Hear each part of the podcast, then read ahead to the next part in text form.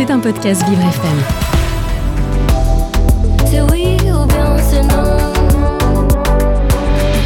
L'art des mots. Et au fait, il y a d'autres règles à propos des couleurs? Évidemment, malheureux Est-ce qu'il y a d'autres règles? Quelle innocence, quelle fraîcheur ah, allons, soyons sérieux, bien sûr qu'il y a d'autres règles, vous ne pensiez tout de même pas vous en tirer comme cela. Aujourd'hui, je vais vous parler des adjectifs de couleurs composées, c'est-à-dire dont la description nécessite plus qu'un seul mot. Attention, je parle de décrire une seule teinte par plusieurs mots, pas de décrire plusieurs couleurs, comme ce serait le cas avec les vaches noires et blancs. Dans le cas de la couleur un peu indéfinie, donc, la règle veut que les termes employés pour la décrire restent tous invariables, à savoir au masculin singulier.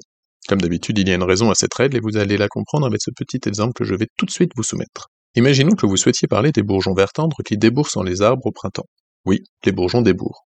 Dans ce cas, pour décrire cette teinte très claire, un peu pastel, si vous écrivez vert avec un S et tendre avec un S, vos lectrices et lecteurs penseront que vous voulez parler de bourgeons de couleur verte, mais à la chair tendre, comme un mets délicat, moelleux sous la dent pour les habitants de la forêt. Et oui, c'est logique, puisque c'est exactement comme ça que vous l'écririez si c'était votre intention. Des bourgeons verts, on accorde l'adjectif donc S, des bourgeons tendres de même donc S, soit des bourgeons verts tendres avec un S à chaque épithète.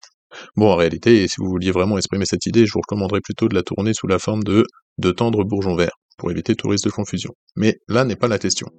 Je reviens à ma démonstration. L'art des mots.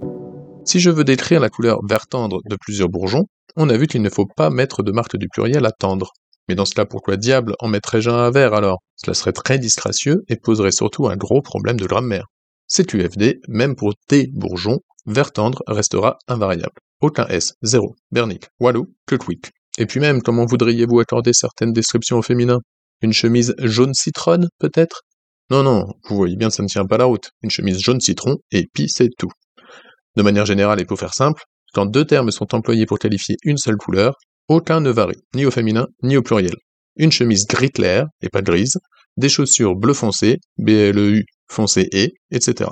J'ai bien dit deux termes. Cela signifie donc que la règle s'applique aussi si deux couleurs sont utilisées.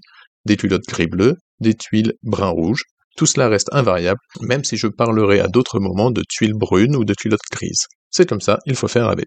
En conclusion, notez quand même que tout ce que je vous ai raconté là ne s'applique qu'aux adjectifs de couleur. Pour tout ce qui concerne les couleurs employées comme des noms, par exemple des bleus indigo, des bleus clairs ou des bleus ciel, il faut se référer à un autre chapitre de règles, mais je vous épargne cela pour le moment.